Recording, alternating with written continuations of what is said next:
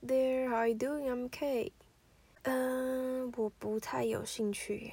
就是有种时候呢，会有人兴致勃勃的揪你一起做某件事情，但你真的很没兴趣，而你又不想大扫对方的兴致，直接拒绝对方。这时候呢，你就可以说 I'm not really up for it. I'm not really up for it. 这就是委婉的说我不太有兴趣的意思。那相对的，你如果说 I'm up for it, I'm up for it，就是我想要或是我有兴趣的意思。慢版的连音示范，I'm really up for it, I'm really up for it。那个 p p p 的气音非常的轻哦。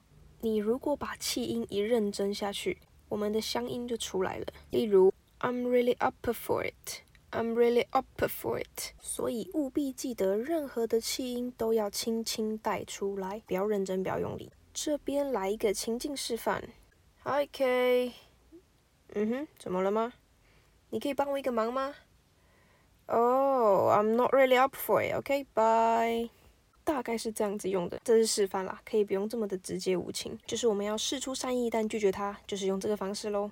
好的，文字档的部分一样会打在叙述里面，让你反复练习。Okay, I'm gonna see you next time. Bye bye.